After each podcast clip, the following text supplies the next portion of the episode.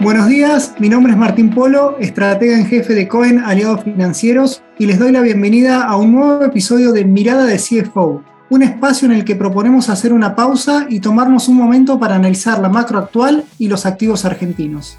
En cada episodio tendremos un invitado especial entre los referentes financieros más importantes del sector que expondrá su visión sobre riesgos, oportunidades e instrumentos invertibles para el escenario presente. En el episodio de hoy me acompaña Mariano Calvielo. Mariano es licenciado en Economía de la Universidad Católica Argentina y tiene una maestría en la UCEMA. Desde hace siete años es Head Portfolio Manager del Banco de Galicia y presidente de la Comisión de Inversiones de la Cámara Argentina de Fondos Comunes de Inversión. Bienvenido Mariano, un gusto tenerte aquí, gracias por estar acá con nosotros. Hola Martín, buen día a todos, gracias por la invitación. Bueno Mariano, ya arrancando un poco esta, esta charla que vamos a tener, me gustaría preguntarte cómo ves el escenario electoral, ¿no? Tuvimos definiciones de listas, algo que parecía muy, muy previsible hace dos meses atrás, pero prácticamente imposible la semana pasada.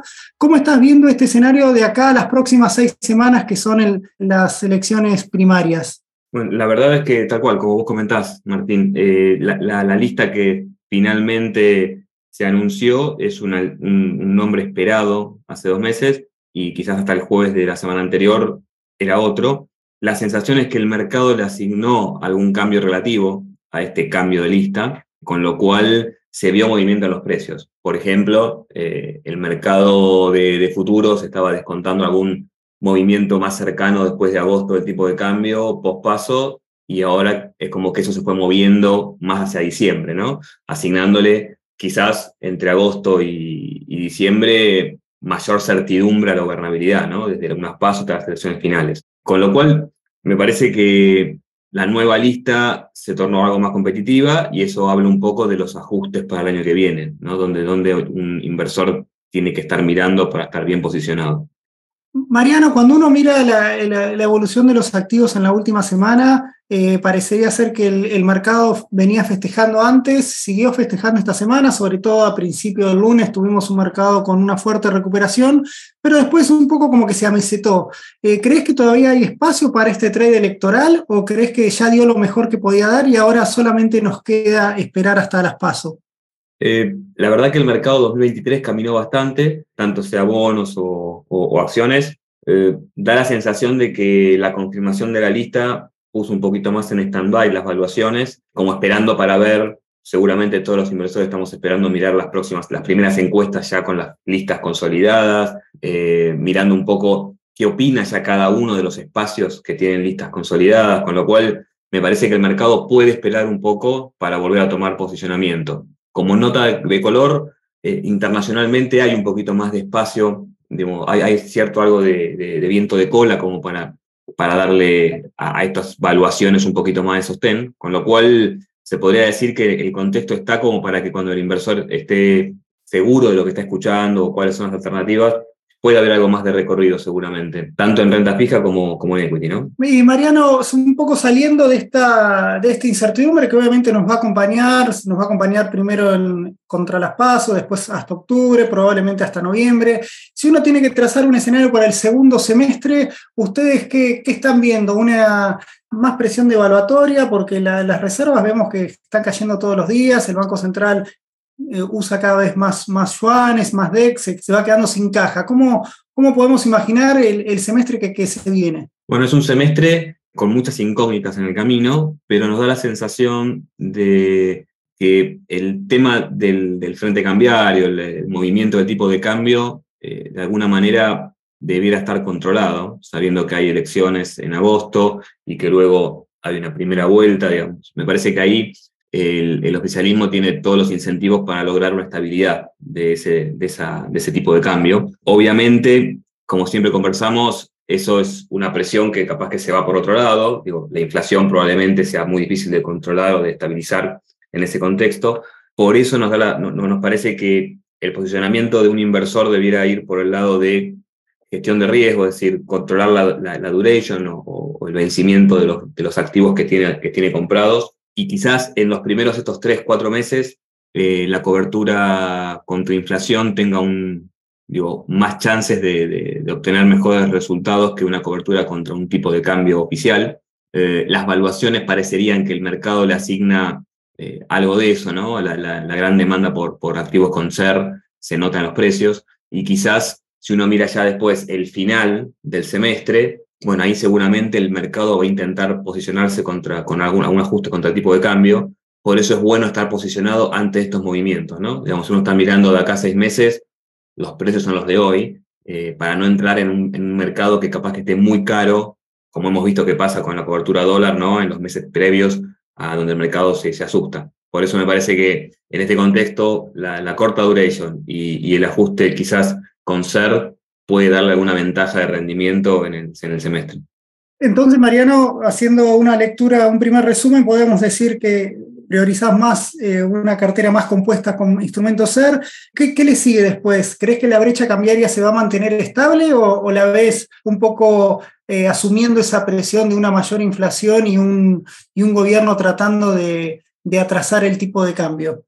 Bueno, ahí eh, digo, esa, esa, esa válvula de ajuste que es la brecha, en un contexto como el que vamos a vivir. De elecciones, etcétera, Digo, es una variable que debería estar muy, muy supervisada, ¿no? Muy, muy controlada, porque movimientos bruscos de, ese, esa variable pueden generar otros movimientos. Entonces, la sensación es que toda la, la intención y la presión puede estar en controlar esos dos eh, tipos de cambio. Eh, sabemos que hay, nuevas, hay, hay siempre alguna regulación o algo que intenta de alguna forma moderar esas subas. También me parece que a nivel internacional, digo, si el dólar no se sigue poniendo, fortaleciendo a nivel internacional, digamos, quizás de un poquito de oxígeno a los emergentes como para poder moderar algo, pero Argentina tiene una inflación que va muy alta, ¿no? Y cualquier movimiento del tipo que empieza por debajo de la inflación va a generar esas presiones. Con lo cual, em, me parece que no es un precio irracional que hoy tiene el, el, contado ni la brecha, aunque me cuesta verlo recorriendo fuertemente, ¿no? De manera liberada en los próximos meses.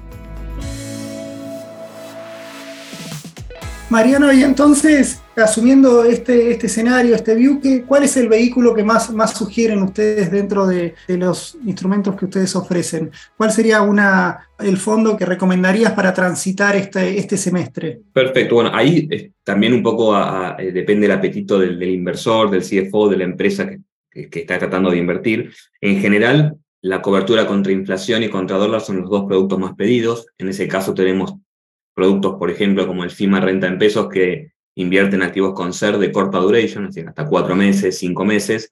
Esos activos hoy ese, le permiten ganar en el 2023 a lo que evolucionó la inflación por compresión de precios, ¿no? Y probablemente tengan un rendimiento muy, muy importante en el próximo semestre, ¿no? Con el mercado intentando obtener esa cobertura. Para aquellos que buscan una cobertura un poquito más extensa en, inflación, FIMA Renta Plus es el producto que tenemos. También está eh, comenzando a ser demandado por clientes corporativos que, claro, como invierte un poquito más extenso de tiempo, entre 8 y 9 meses, se encuentra con spreads reales en los activos sobre SER, ¿no? Es decir, en vez de invertir a un, spread negativo sobre SER, invierte ya en niveles de 9, 10 u 11% sobre SER. Nos parece que ahí posicionarse entre abril, y noviembre del 2024, hoy hay buenos rendimientos, buenos valores, y este Renta Plus justamente se para ahí. Y después tenés el cliente que en realidad lo que dice, no, en definitiva yo quiero contra el tipo de cambio, o sea, contra la variable más atrasada que yo miro hoy es el tipo de cambio oficial, con lo cual voy por ese lado. Ahí tenemos un producto que tiene un track record desde el 2012, FIMA Capital Plus, que justamente se hace el trabajo, ¿no? Invierten activos que invierten en activos Dollar Link, y en ese, dentro de ese fondo, también duration 7-8 meses, está bastante corto, tenemos mucho más riesgo soberano que corporativo, ahí estamos priorizando el tema de liquidez de los activos y duration, ¿no? Conseguimos papeles más, bastante cortos, con lo cual ese fondo también viene arriba de su benchmark en, lo que va del año y también estamos comenzando a ver una demanda incipiente, ¿no? De clientes corporativos. Y Mariano, si alguien eh, quiere algún CFO, solamente le interesa más la, deuda corporativa, ¿algún, ¿tenés algún tipo de fondo que esté más concentrado en corporativo que, que soberano? ¿O, están distribuidos en, todos los casos? No, tenemos corporativos a lo largo de toda la oferta de productos, pero claro, nuestros productos son bien masivos y, tienen volúmenes muy, muy grandes. Entonces ahí quizás como administradora y yo como gestor de riesgo lo que, lo que priorizo es tener profundidad de mercado. Entonces, en ese contexto, los papeles corporativos, que hay papeles muy, de muy buen nombre y muy buena calificación crediticia y con un track record infernal, capaz que la profundidad del mercado para un producto como los nuestros, muy masivos, es una pregunta a tener, ¿no? Es un, dato a tener en cuenta. Eh, los portfolios que estamos acá en la mesa de, de, los fondos FIMA, de Banco Galicia, tenemos casi todo, hay gente que tiene más de 15, 20 años en esto, y hemos pasado por muchas, ¿no? Del 2012 para acá, por ejemplo, hemos pasado dos, tres saltos discretos de tipo de cambio, corridas, etc. Y Nobleza Obliga no, no, nos enseñó a, preservar la liquidez, con lo cual tenemos créditos corporativos a lo largo de todos nuestros, de nuestros fondos, pero siempre en proporciones no mayoritarias, ¿no? Mariano, y ya, una, ya vamos terminando. Una de las últimas preguntas es, ¿y para un fondo para manejar la liquidez de corto plazo? Porque también vemos una inflación, unas tasas de interés que, dado los resultados que se vienen ahora en junio, que se empiezan a ver y probablemente, bueno, tenemos a ver qué va a pasar en julio, pero en el corto plazo parecería ser que las tasas están atractivas en, algún sentido, ¿no? Una tasa del 8% hoy por hoy parece ser lo que le, estaría ganando al, tipo de cambio oficial, a la brecha y también probablemente, ojalá, a la inflación. ¿Qué fondo para manejar la liquidez o algo más de corto plazo eh, están ofreciendo? Mira, eh, el tema de liquidez, ahí sí tenemos productos que son, son muy, muy masivos. Tenemos nuestro fondo común de Money Market, FIMA Premium, que ese fondo básicamente invierte en cuentas remuneradas y plazos fijos. Estamos concentrados en bancos de primera línea. Eso, eso es un fondo que te liquida en el día, suscribís en las en el momento, ves los pesos hasta bastante avanzado el día, con lo cual es un fondo que te puede rendir en TNA neta, después de fee, niveles de 80-81%, que es una tasa súper atractiva para las, las tenencias diarias, ¿no? Es decir, dejar pesos en la cuenta a fin del día tiene un costo oportunidad infinito ahí en Argentina. Bueno, este fondo y, a ver, también los fondos peers de, nuestros colegas rinden en niveles de entre 79 y 81% en TNA.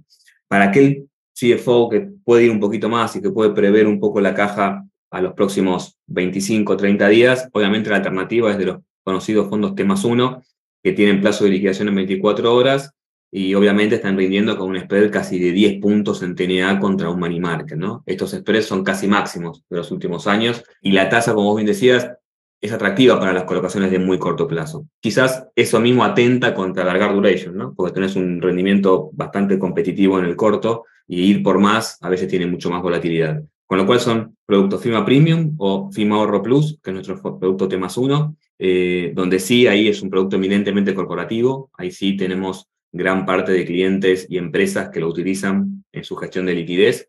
Eh, y de vuelta, liquida en 24 horas y obviamente es un producto que tiene un sesgo de riesgo soberano, ¿no? Nuevamente por liquidez y profundidad de mercado, es un fondo que tiene casi 80% invertido en títulos del tesoro, de seres muy cortitas y LED.